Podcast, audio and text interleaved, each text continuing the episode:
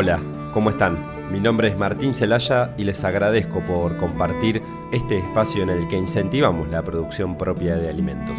En este episodio 2 de No hay huerta atrás abordaremos un frutal nativo, el arazá rojo, o conocido también como guayaba fresa.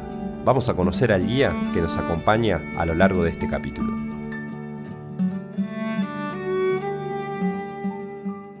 Mi nombre es Pablo Barbadillo, vivo en Mar del Plata, estoy a 6 kilómetros de la costa atlántica y tengo un viverito llamado Viverito Nativo Ñangapirí, en el cual me dedico a los frutales nativos, algunos exóticos y a pimientos también. Cuando hablamos de árboles nativos, no hacemos referencia sin excepción a que solo pertenecen a un país exclusivamente. En este caso, hablaremos de una fruta nativa que comprende la región del norte argentino, sobre todo la selva misionera, de Paraguay, el sur de Brasil y Uruguay. Si les parece, vamos a escuchar la descripción que hace el invitado de hoy y algunos detalles de este frutal. Eh, es un frutal nativo muy interesante, muy ornamental, eh, de flores perfumadas que atraen a las personas que pasen por al lado y atraen muchos polinizadores. Nosotros lo cultivamos hace 8 años acá en el viverito y es un frutal que a los 2 años empezó a florecer y a los 3 años empezó a dar frutos. Lo que en materia de frutales es un arbolito frutal bastante precoz comparado a otros frutales. Hay que tener en cuenta que una manzana, por ejemplo, tarda 7, 8 años en dar fruta, de semilla. Y este frutal nosotros lo tenemos de semilla. Lo cultivamos a partir de semilla, la cual germina a los 30 días más o menos de promedio y después puede estar eh, germinando entre 2, 3 meses, 4. Eh, son muy variables eh, el término de germinación, pero a los 30 días más o menos germina. Desde No hay huerta atrás queremos hacerte una recomendación. Si estás en Mar del Plata y buscas comer panificados de primera calidad, la cooperativa El Pan de la Buena Vibra es tu mejor opción. Búscalos en Instagram como arroba pan de la buena vibra o contactate al 223-592-1584.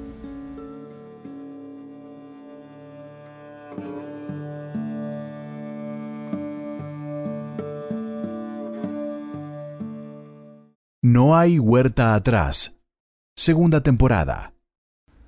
El dato a tener en cuenta con el arazá rojo es el cuidado del plantín. Únicamente cuando son muy pequeños hay que resguardarlos de las variaciones extremas de temperaturas, frío, calor. Cuando el árbol ya se afianzó en el terreno, no hay lucha contra insectos, plagas, virus, hongos, así que en este sentido hay que relajarse. Escuchemos a Pablo a ver qué nos cuenta sobre el crecimiento del arazá. Son plantas que al principio son eh, muy lerdo el crecimiento, tienen un año y, tienen 15 centímetros más o menos, pero luego empiezan a pegar el estirón y a los dos años y pico ya, si lo agarra la primavera y con ganas, por ahí ya te da eh, sus primeras flores a los dos años, eh, como nos pasó acá, y al tercer año sus primeros frutos.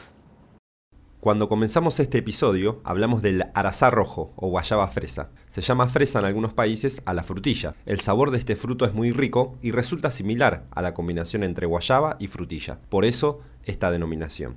En su maduración justa, el fruto es muy dulce. Se puede comer fresco y en distintos preparados. En la gastronomía se la utiliza para dulces, tragos y helados. Escuchemos qué nos cuenta el invitado de hoy sobre el riego y este frutal. Con respecto al riego del arazá rojo o guayaba fresa, se necesita mantener la tierra húmeda y hay que tener especial cuidado con aquellas plantas que se tienen en maceta, porque de acuerdo al tamaño de maceta va a requerir un riego más, eh, más continuo, sobre todo si son macetas chicas, que se seca la tierra más rápido, ¿no? Y hay que mantener la tierra húmeda siempre y eh, en la época de producción de frutas, cuando estas están verdes, hay que regar periódicamente para que tengan frutos de mayor tamaño.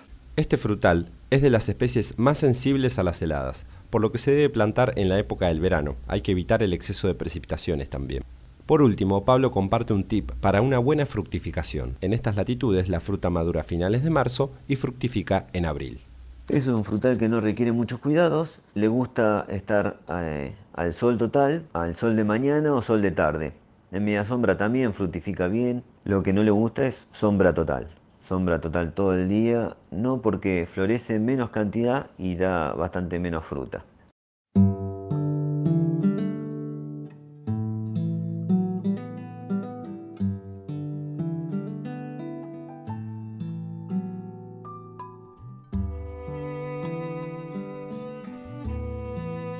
Hemos llegado al final de este segundo capítulo. Si quieren contactarse con Pablo Barbadillo, el invitado de hoy, para saber más sobre frutales nativos, pueden buscarlo en Instagram como arroba viverito nativo.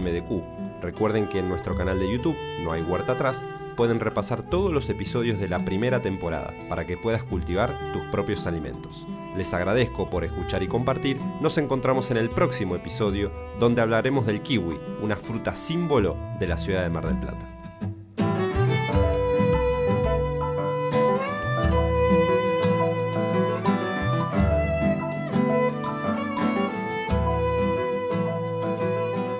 Este fue un podcast de Martín Celaya con la coproducción de backup.com.ar.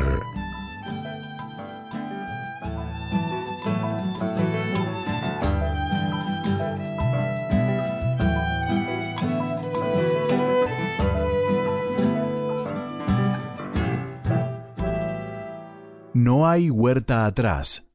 Segunda temporada.